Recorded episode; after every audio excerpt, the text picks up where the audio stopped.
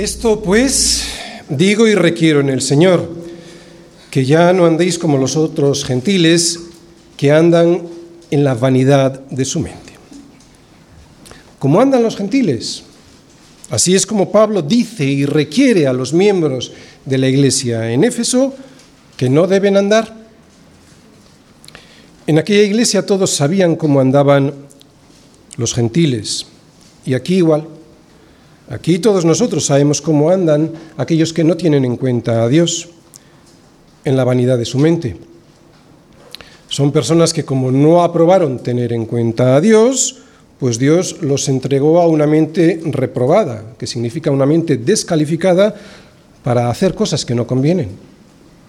En definitiva, no les molestó más, les dejó estar como ellos querían estar, en la vanidad de su mente. Por eso hacen cosas que no convienen, sencillamente porque despreciaron a Dios y sus consejos. Y lo que es peor, no solo las hacen, sino que también se complacen con los que las practican. ¿Pensamos las mismas cosas que ellos piensan? ¿Deseamos las mismas cosas que ellos desean? ¿Perseguimos las cosas, las mismas cosas que ellos persiguen?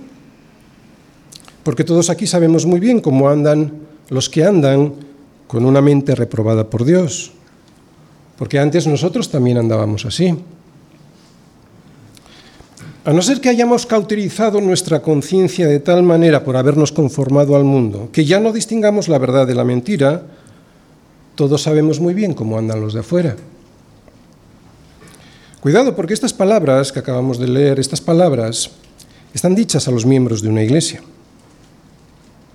Cuidado porque yo conozco a algunos que dicen que se convirtieron, pero que luego pensaron que no podía ser tan malo andar como andan los de afuera, y resulta que ahora ellos están y sus hijos perdidos en este mundo. Y todo para no ser rechazados por los de afuera. Se convirtieron en religiosos y así calmaron su conciencia y ahora no solo hacen las cosas que el mundo hace, sino que se complacen con otras muchas que ellos no se atreven a hacer. En definitiva, se han conformado a este siglo tan deforme. Les conozco y me conocen, y me llaman exagerado por ser fiel a la palabra de Dios. Sé que no soy perfecto, de hecho cada día que pasa me da más asco mi imperfección, pero ya veremos ya. Ya veremos cuando estemos delante del Señor. Allí veremos quién era el exagerado y quién andaba perdido en la vanidad de su mente. Ya veremos quién se conformó a este mundo complaciéndose con él y justificando multitud de pecados que claramente Dios aborrece en su palabra, y quien, a pesar de sus faltas y de sus tropiezos, sirve al Señor con fidelidad a su palabra y clama por más misericordia y perdón. Así que Pablo tenía mucha razón al decir esto a los miembros de una iglesia, versículo 17. Esto pues digo y requiero en el Señor, que ya no andéis como los otros gentiles que andan en la vanidad de su mente.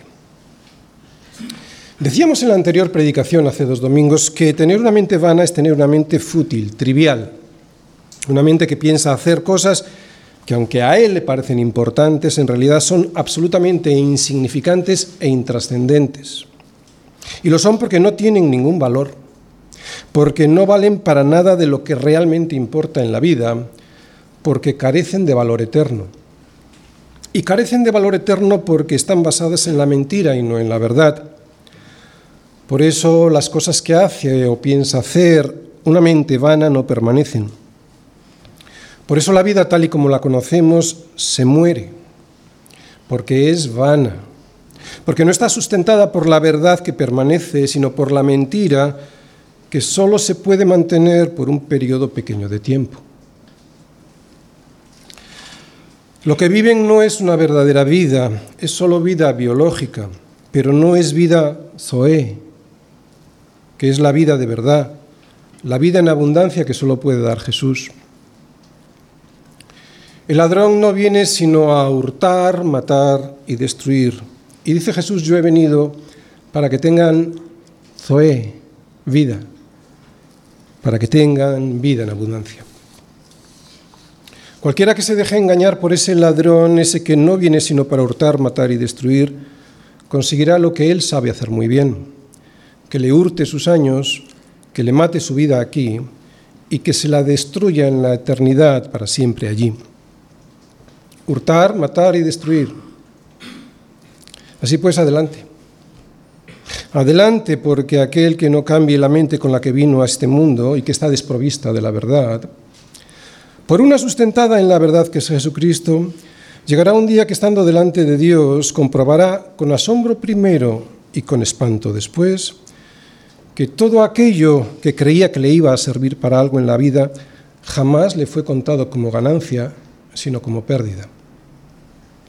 Y todo por haberlo hecho en la vanidad de su mente, en sus fuerzas, en su propia opinión, para su propia gloria.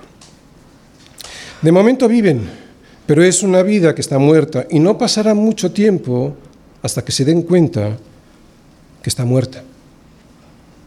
Cuando estén delante de la luz que aquí han rechazado, pero que allí no podrán ignorar, será cuando descubran con horror que era una vida sustentada en la mentira y que por eso no era una vida de verdad. Necios que desprecian la vida que Dios mismo les quiere dar, así son los que andan en la vanidad de su mente. Son necios porque están avisados, pero no quieren hacer caso. No escuchan porque perdieron toda sensibilidad y por eso se entregaron a la lascivia con avidez. Pues es de esto de lo que Pablo nos avisa. Así que cuidado. Versículos del 17 al 19. Esto pues digo y requiero en el Señor, que ya no andéis como los otros gentiles que andan en la vanidad de su mente teniendo el entendimiento entenebrecido, ajenos de la vida de Dios por la ignorancia que en ellos hay, por la dureza de su corazón, los cuales, después que perdieron toda sensibilidad, se entregaron a la lascivia para cometer con avidez toda clase de impureza. Esto fue lo que vimos en la anterior predicación, hace dos domingos. Esto es lo que éramos antes de que Cristo nos encontrara, unos necios Pablo hace un análisis muy sencillo, pero al mismo tiempo muy profundo, de cuál es la condición del hombre apartado de Cristo. Análisis en el que vemos tres cosas. En estos versículos vemos tres cosas. La primera en el versículo 17, la segunda en el 18 y la tercera en el 19. En el 17 vemos el problema del hombre, andar en la vanidad de la mente. En el 18 vemos la causa de andar en esta vanidad, la dureza del corazón. La dureza del corazón es una dureza que produce ignorancia por no querer escuchar la voz de Dios, por eso les ciega el entendimiento. Y lo tercero que vemos en el versículo 19 es la consecuencia de esta dureza del corazón. Ir perdiendo toda sensibilidad a lo que saben que Dios dice en su palabra. Por eso después, al perder toda esa sensibilidad, se entregan con avidez a toda clase de impureza. Sin la vida y el sacrificio de Cristo, la creación estaba condenada a la vanidad. Gracias a su resurrección, sabemos que hay esperanza de que esa vanidad, de que esa vida desprovista de la verdad a la que todos estábamos condenados, sea eliminada para siempre. Nadie sino Cristo podrá jamás deshacer la frustración que genera la vanidad de esta vida. No se puede encontrar la satisfacción y la plenitud en la creación. Es absurdo. Debe ser en el Creador en quien hay que buscar esa satisfacción y esa plenitud adorándole a Él y no a las cosas que Él ha creado. Es puro sentido común. Debes buscarle a Él y no a las cosas que Él ha creado.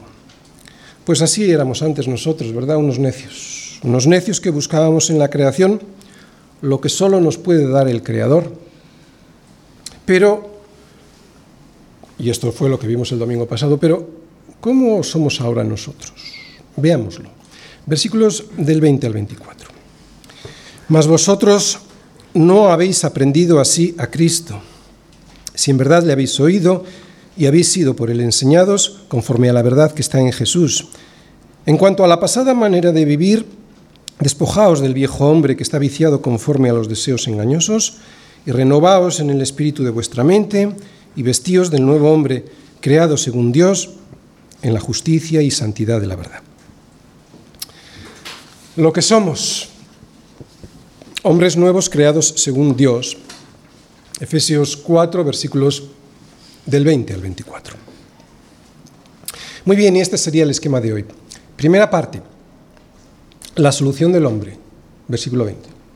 Segunda parte, la causa de la solución del hombre, versículo 21. Tercera parte, los resultados de la solución del hombre, versículos 22 al 24. Dios creó al hombre a su imagen para algo muy especial, para que hiciese un trabajo realmente emocionante. Dios creó al hombre y lo llamó para que gobernara toda la creación y de esa manera, gobernando la creación, le pudiera dar la gloria a Él. Tanto el hombre como el resto de la creación vivirían eternamente y el trabajo al que había sido llamado el hombre no era en absoluto un trabajo fatigoso. Todo lo contrario, era gratificante y refrescante porque estaba desprovisto de sudor, de llanto, de desesperación y de separación y muerte. Pero el hombre cayó y de esa caída vino el pecado, que no solo le afectó a él y a su descendencia, sino que dañó al resto de la creación. Por eso no solo el hombre vive y piensa con una mente caída, vana, fútil, una mente que no está sustentada en la verdad porque huye de ella, sino que el resto de la creación también está afectada por la misma vanidad. Por eso todo se pudre, por eso todo se estropea, por eso todo se pierde, por eso todo se muere. Los resultados de la desobediencia comenzaron a verse enseguida. El Señor les dijo que por haber desobedecido la tierra sería maldita por su causa. Espinos y cardos te producirá y comerás plantas del campo, les dijo. La bendición, pues, se convirtió en maldición. Por eso lo que al principio era agradable y fácil de conseguir en el huerto, ahora había que trabajarlo con esfuerzo en el campo. Con esfuerzo porque la tierra estaba afectada también por la vanidad. Por eso no daba los frutos que daba el huerto. Había que cultivarlos y recogerlos con esfuerzo. Y además producía lo que antes, aunque existía, pues no estropeaba el huerto. Por eso ahora aparecían espinos y cardos. Por eso les dijo, con el sudor de tu rostro comerás el pan hasta que vuelvas a la tierra, porque de ella fuiste tomado, pues polvo eres y al polvo volverás. Todo se convirtió en vanidad, en futilidad, en transitorio hasta que llegara lo definitivo, la muerte. Vemos pues que no solo el hombre padece las consecuencias de su caída, sino que la creación también la sufre. Porque sabemos que toda la creación gime a una y a una está con dolores de parto hasta ahora, nos dice Pablo en Romanos. El hombre gime a causa del dolor que produce su pecado, aunque no crea que el origen de ese dolor sea el pecado. Y la creación también. También gime esperando ser liberada de la vanidad, de la futilidad que el hombre le, trajo con ese pecado. Las consecuencias de la vanidad de la mente se ven muy claramente en la vida del hombre y al final le llevarán a la muerte. Pero también se observan en la creación, porque la vanidad, al estar sustentada en la mentira y no en la verdad, siempre lleva a la destrucción. Un ejemplo de esto en la creación. Si tú preparas un terreno para dedicarlo a jardín, nunca surgen de él espontáneamente buenos frutos. Siempre salen malas hierbas, cardos y espinos. Y si te esfuerzas en plantar flores y plantas con frutos, si no lo cuidas con esfuerzo, los cardos, los espinos y las malas hierbas siempre terminan por robar tu terreno y destruir tu trabajo. Estos son los resultados de la vanidad. Robo, destrucción y muerte. Por eso la paga del pecado es muerte. Por eso la vida no dura. Porque la vida que hemos heredado de Adán es vana, fútil, trivial. Es una vida vana porque está desprovista de la verdad debida al pecado.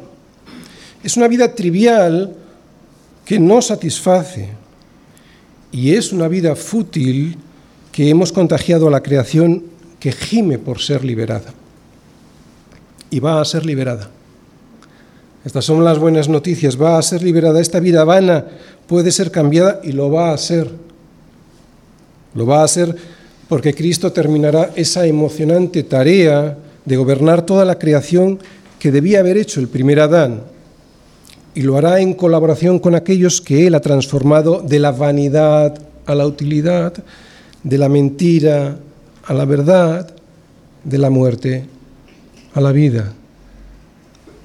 Lo va a hacer, de hecho ya lo ha hecho, ganándole a la muerte en una cruz. Esa es la promesa, que si vivimos en Cristo también resucitaremos con Él. La promesa de cambiar la vanidad de una mente que solo buscaba su propio interés a la utilidad de una vida que sirve a Dios y a los demás. La promesa de cambiar la mentira en la que vivimos a la verdad que solo está en Cristo la promesa de cambiar la muerte, esa segura muerte a la que estábamos destinados, a la vida eterna con Dios en Cristo. Así que el hombre sí tiene solución. La solución del hombre es lo que vamos a ver hoy, también la causa de esa solución y también los resultados de esa solución. Os los adelanto. Ahora vamos a ver cómo nos explica Pablo cuál es la solución del hombre. Lo voy a adelantar, pero luego vamos a entrar en profundidad, ¿de acuerdo? Un hombre que hasta ahora estaba perdido por no haber encontrado nada de valor en su vida, nada que se sostuviese solo sin tener que defenderlo, nada que no se cayera a pedazos al rato de encontrarlo, y todo por haber buscado lo importante con una mente vana, fútil, una mente sin propósito eterno, siempre buscando las cosas de aquí. Una mente que no seguía por la verdad y por eso no busca lo que debe o lo busca en el sitio equivocado. Así pues, Pablo nos va a mostrar que el hombre tiene solución y que esa solución es aprender a Cristo. Veremos también cuál es la causa de esta solución. Oír lo que hay que oír y a quién hay que, y a quién hay que oírselo, sin endurecer el corazón, que es la causa, el endurecimiento del corazón es la causa de mantener una mente vana que te lleva a la futilidad, a la mentira, esa mentira que no puede sostener la vida, por eso la paga del pecado es muerte.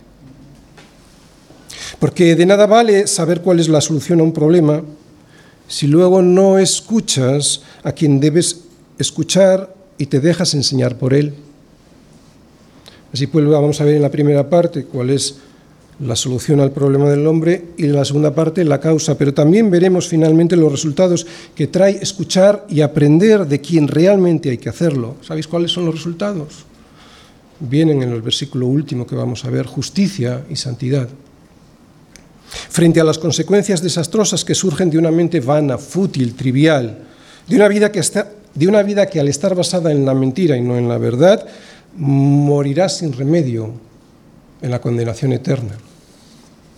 Así pues, os vuelvo a resumir, la solución de la vanidad de la mente del hombre pasa por aprender a Cristo en vez de aprender al mundo, oír lo que hay que oír y a quien hay que oírselo para traer luz y verdad, en vez de endurecer el corazón que trae tinieblas al entendimiento, para comprobar que las consecuencias entre una forma de ser y la otra son diametralmente opuestas.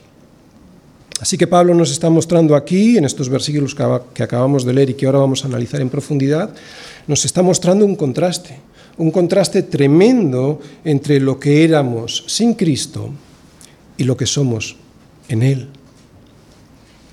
Y el primer contraste se ve entre el problema y la solución el problema, o sea, lo que éramos sin Cristo, y la solución, lo que somos en Él. Si nuestro problema es que andábamos por esta vida con una mente vana, con una mente que, que al pensar vanamente lo que hacía era endurecer nuestro corazón y de esa manera perdíamos toda sensibilidad, lo que provocaba que cometiésemos con avidez toda clase de impureza, la solución a este problema está en aprender a Cristo. Primera parte. Versículo 20. Mas vosotros no habéis aprendido así a Cristo, Aquí está la solución a un hombre que no encuentra lo que busca porque al hacerlo con una mente vana, con una mente dirigida y sustentada por la mentira, pues o no busca o no busca donde debe. Y Pablo nos dice que la solución a este hombre no consiste en conocer de Cristo. No consiste en conocer acerca de Cristo, sino que dice en aprenderle a Él. En la vida cristiana es necesario aprender cosas acerca de Cristo, sí. Pero eso no es suficiente. Es necesario además conocerle a Él. Y esto lo que significa es que debe haber una relación personal con el Señor. Por eso el cristianismo no es una religión entendida esta como un rito que nos calma la conciencia, como unas normas a cumplir y ya está. No. Tampoco se trata de conocer solo cosas acerca de Cristo, aunque evidentemente conocer la doctrina correcta es fundamental para la santidad, sino que el cristianismo es, por encima de todo, una relación personal. Es a estas personas que tienen una relación personal con Cristo a las que se dirige Pablo en esta carta. Personas que a través del Espíritu Santo habían recibido a la misma persona de Jesucristo en sus corazones. Y es que, apúntate esto, no es lo mismo conocer una doctrina que conocer a una persona. Vamos a explicarlo. No es lo mismo que yo conozca a mi mujer a través de un informe que alguien me pase sobre quién es ella que vivir con ella todos los días. Si yo llego a conocer de verdad a mi mujer, no será porque aprendí de ella a través de algún informe escrito que alguien me dio si yo la llego a conocer de verdad será porque la aprendí a ella al convivir con ella. No solo aprendí sobre ella, la aprendí a ella. Es lo que Pablo trata de decirnos. Que hay que aprender a una persona, no solo conocer acerca de esa persona. Que hay que conocer a Cristo, no solo acerca de la doctrina de Cristo. Es cierto que hay, que, ir aprendiendo, es necesario ir aprendiendo cada vez más del Señor en nuestras mentes.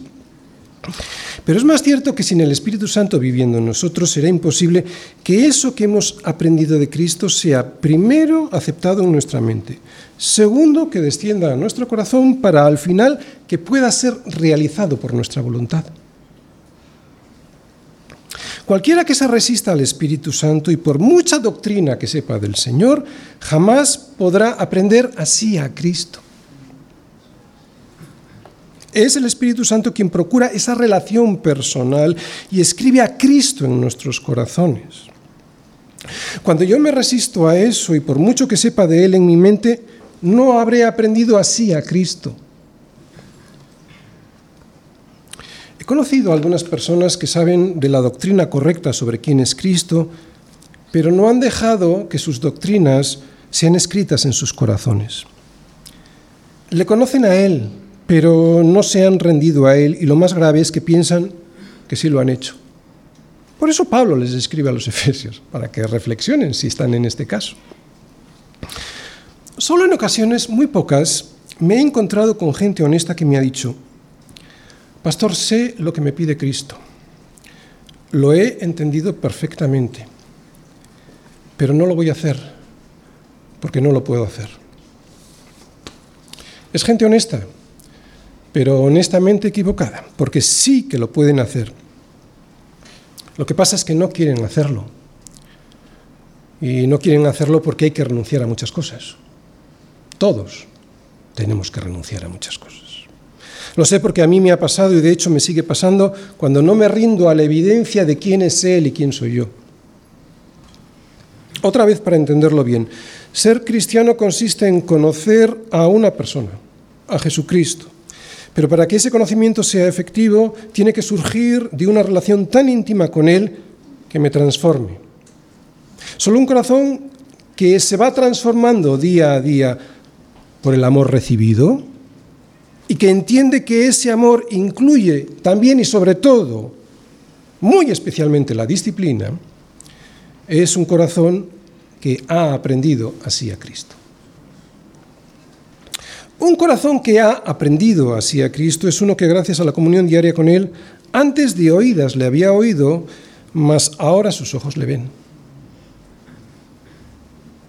Esto es aprender a Cristo.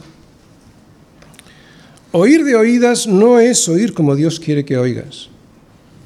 Oír de oídas puede que sea saber algo de Cristo, pero no es conocerle a Él. Aprender a Cristo es saber lo que Él hizo ayer conmigo, sacarme de la vanidad de la vida y darme el entendimiento que salva. Y saber que todavía hoy, lo hizo ayer y que hoy lo hace amándome con disciplina. Por eso sé que también lo hará mañana, porque lo he visto ayer y hoy. Esto es aprender a Cristo, una comunión diaria con Él. Los efesios ya habían aprendido a aprender así de Cristo, ¿no? Pero Pablo les dice que no podían dejar de hacerlo, y es lo que nos trata de decir en esta carta. Ya, ya lo habíais hecho, pero no podéis dejar de hacerlo. No podéis dejar que el mundo y su sistema de valores os despiste de su relación con Él, con Cristo. Esta es la gran diferencia entre conocer a una persona y saber su enseñanza. Y aunque claro que tengo que conocer en su enseñanza, eso no es suficiente.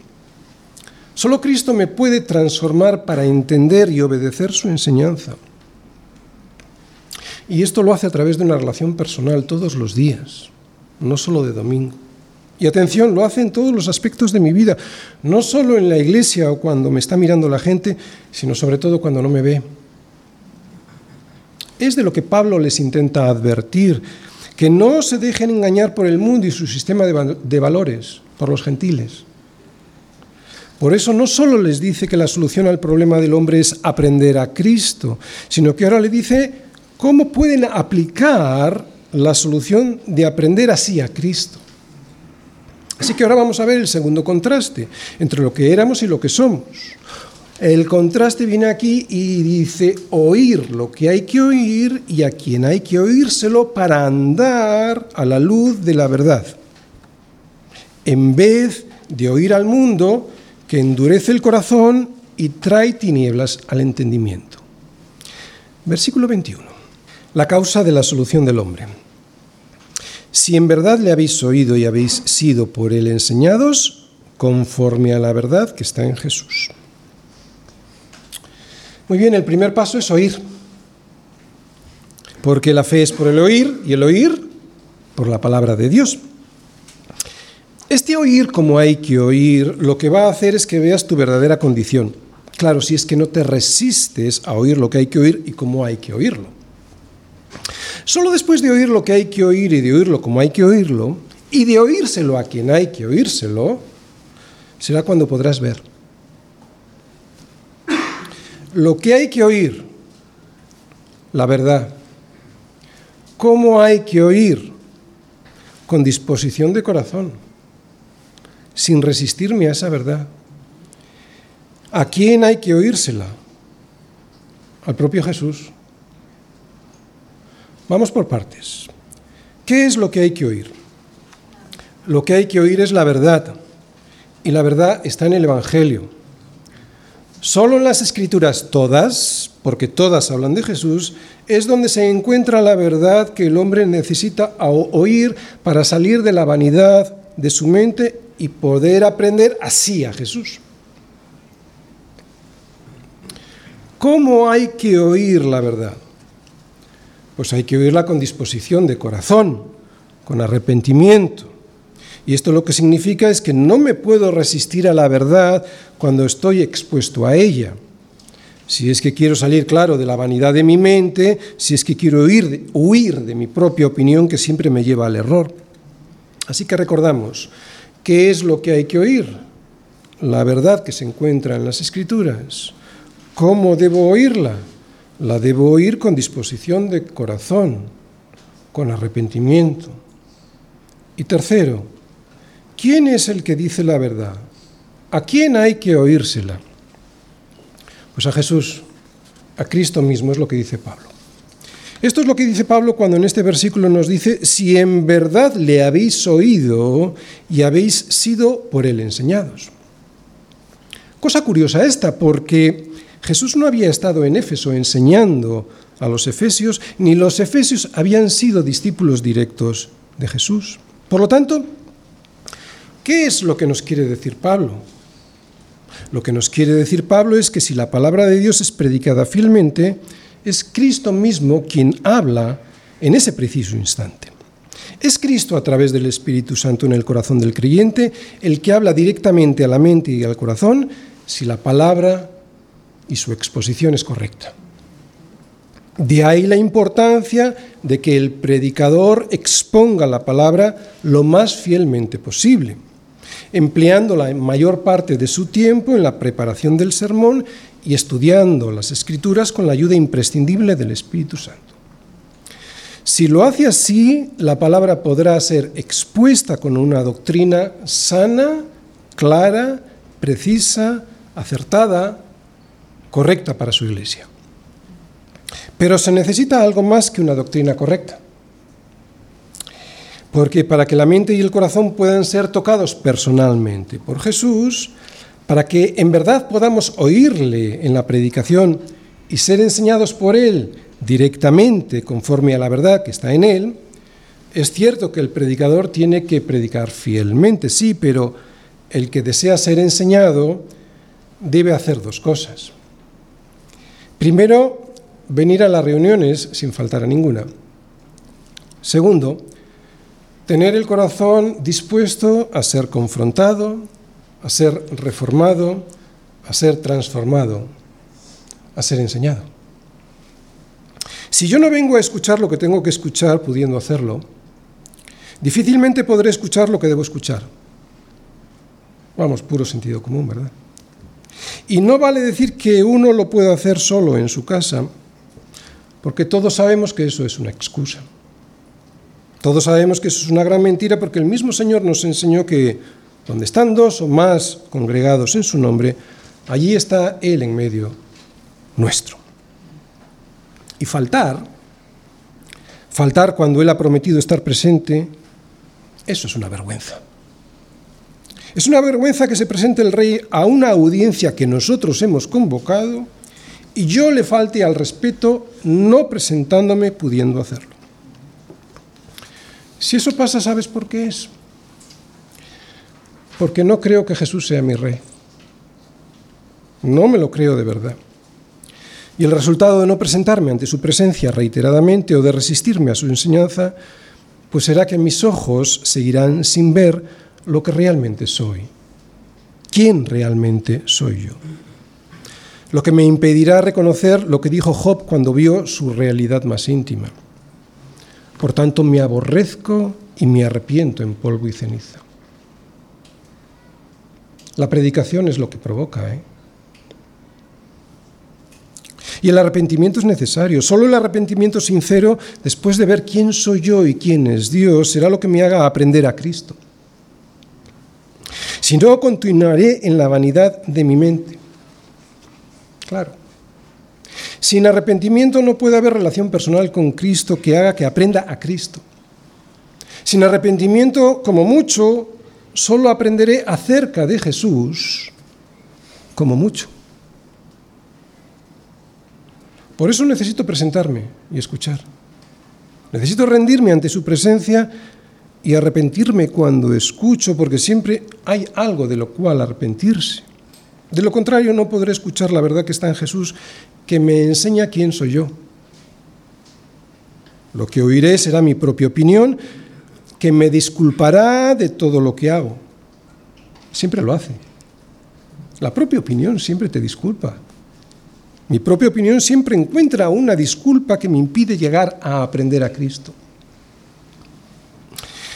Y la verdad que me enseña Cristo personalmente es básicamente cuatro cosas. Que he caído, que he caído en pecado junto a Adán y que no hay disculpa que no hay disculpa. Por lo tanto, mi condición es desesperada, mi condición es desesperada y no hay disculpa.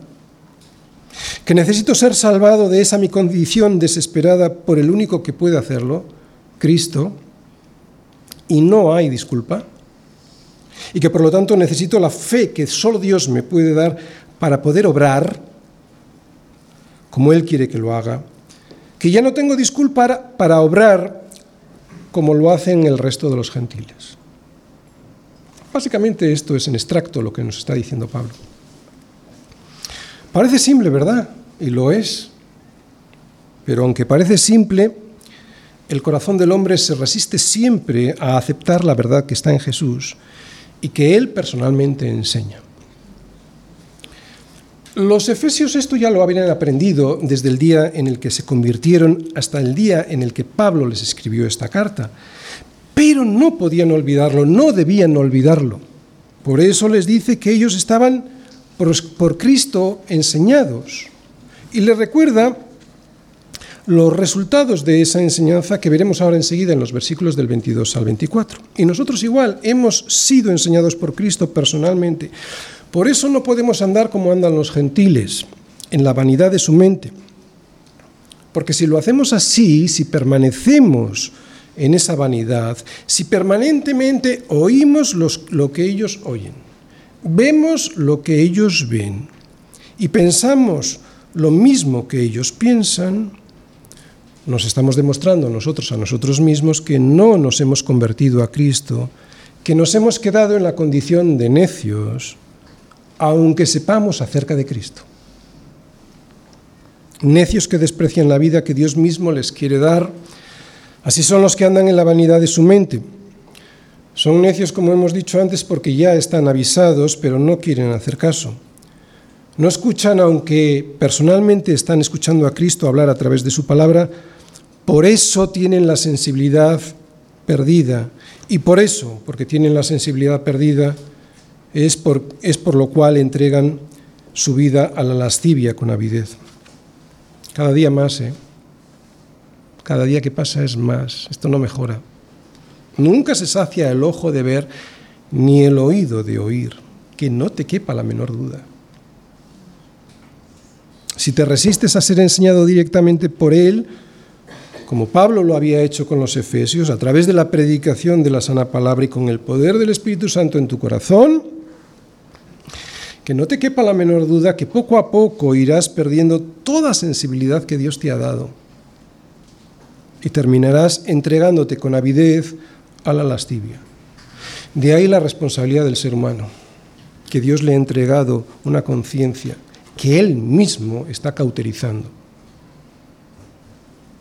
Pero este no es el resultado que produce, oír la verdad de Cristo y ser enseñados por Él conforme a la verdad que está en Jesús. El resultado de aprender así a Cristo, por haber sido enseñados por Él, es, ahora vemos los resultados en los versículos 22 al 24, tercera parte. Aquí veremos el último contraste entre lo que éramos y lo que somos, ¿de acuerdo? En cuanto a la pasada manera de vivir, Despojaos del viejo hombre que está viciado conforme a los deseos engañosos. Y renovaos en el espíritu de vuestra mente y vestíos del nuevo hombre creado según Dios en la justicia y santidad de la verdad.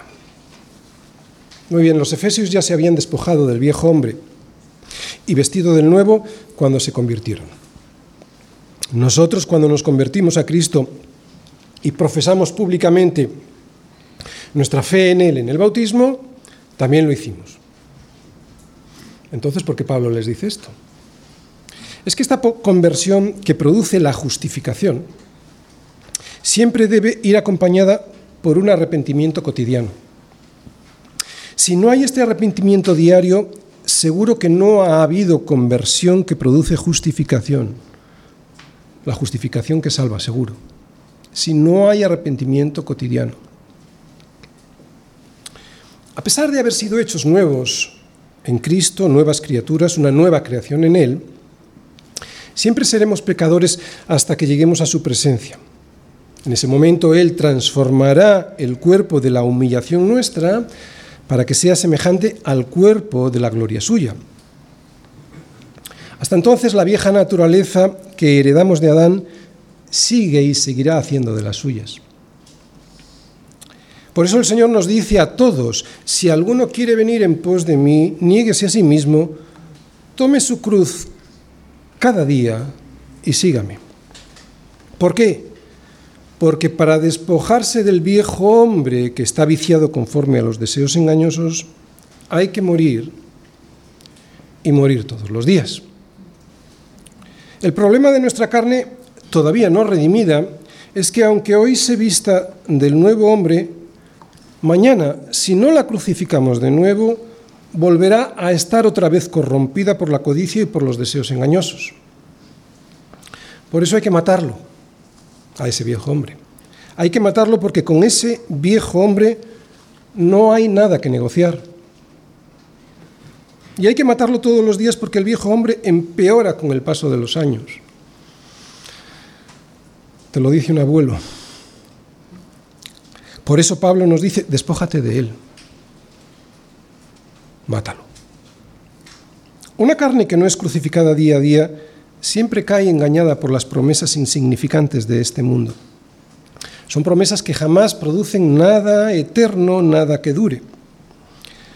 Las personas que han vivido así siempre, pensando con una mente fútil, una mente que produce resultados efímeros, cuando están en sus últimos días, en sus últimos años, cuando ven la muerte de cerca, es cuando descubren la vanidad de la vida. ¿O no? Porque para entonces muchas veces Dios los ha entregado a una mente reprobada, una mente que ya ha perdido toda sensibilidad a la voz de Dios, una mente que confunde lo bueno con lo malo. Pero hay de lo que a lo hay de los que a lo malo dicen bueno y a lo bueno malo, que hacen de la luz tinieblas y de las tinieblas luz, que ponen lo amargo por dulce y lo dulce por amargo. Hay de los sabios en sus propios ojos y de los que son prudentes delante de sí mismos y no delante del Señor, podríamos decir. Hay de estos. Por eso Pablo nos advierte, por eso Pablo les advierte a los efesios que, aunque ellos ya fueron hechos nuevos, debían seguir despojándose del viejo hombre día a día, porque día a día ese viejo hombre iba a querer apropiarse de ellos otra vez. Solo hasta el día en el que el cuerpo de la humillación nuestra sea semejante al cuerpo de la gloria suya, seguiremos luchando día a día a fin de deshacernos de él. Así que por una parte, no te rindas y por otra parte, no te deprimas. ¿Es así? Y el resultado de esta lucha diaria, de ir despojándonos del viejo hombre, se materializa en el versículo 23 que tenéis ahí en que somos renovados en el espíritu de nuestra mente. Y lo que esto significa es que mi mente ya no es una mente vana, una mente que piensa en hacer cosas que no son la verdad. Por lo tanto, la lucha diaria para despojarme del viejo hombre trae aparejado un cambio, un cambio en mi mente.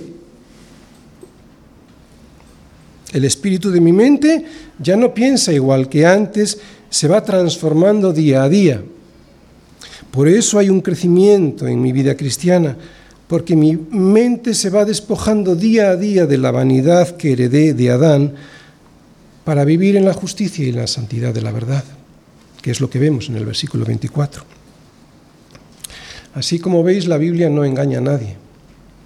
Nuestra vida es una guerra. Y en esta guerra cada batalla para deshacernos del viejo hombre es importante. No te rindas. Y sabrás que has ganado cuando luches. Estás luchando y has ganado. Te has rendido, has perdido.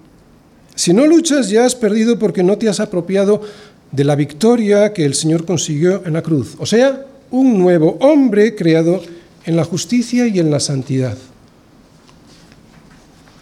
No os conforméis a este siglo, sino transformaos por medio de la renovación de vuestro entendimiento. Nos dice Pablo en Romanos 12.2. ¿Y esto de qué habla? Esto habla de una lucha. Sé valiente y sigue luchando. Sigue luchando porque la batalla ya está ganada. Los resultados de un hombre nuevo son, está subrayado, justicia y santidad. Un hombre nuevo puede ser vestido de justicia porque la gracia de Dios se la regala, esa justicia. Claro, si se ha arrepentido y ha aceptado el sacrificio de su Hijo en la cruz. La gracia restaura lo que el pecado destroza. Pero Pablo no solo habla de justicia. Lo que nos dice Pablo en el versículo 24 es que la justicia y la santidad no andan separadas de la mano. La justicia que Dios regala siempre va acompañada de santidad. Por eso les escribe a los efesios para que no se relajen. Que si han recibido la justicia de Dios en Cristo, entonces esa justicia se verá acompañada de la santidad de Dios en todos los aspectos de su vida. Termino. El drama del ser humano es que no es consciente de que su mente está guiada por la vanidad en vez de por la verdad, que es Jesús. Necios que desprecian la vida que Dios les quiere dar, así son los que andan en la vanidad de su mente. Y son necios porque están avisados, pero no quieren hacer caso. No escuchan, y al no escuchar pierden toda sensibilidad y por eso se entregan a la lascivia con avidez. Pero hay solución a este problema trascendental del ser humano.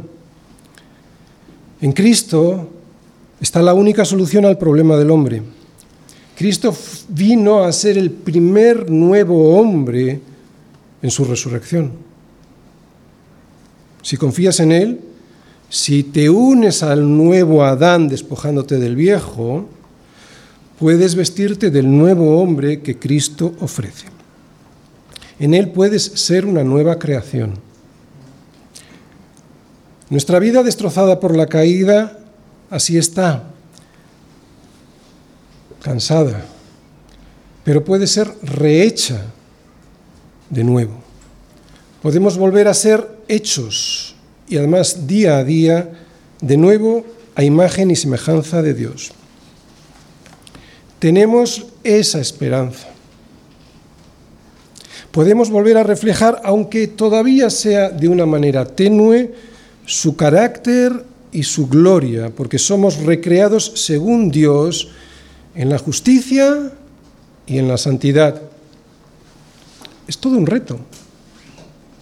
Es todo un reto en la batalla. Pero si algo caracteriza a los cristianos es su valentía. Los cobardes no heredarán el reino de los cielos. Los cristianos cuando caen se levantan no andan por las esquinas llorando su miseria. Su miseria la lava en su cuarto delante del Señor y, la, y luego ya sale afuera a pelear la buena batalla. Como le dice Pablo a Timoteo, pelea la buena batalla de la fe, echa mano de la vida eterna.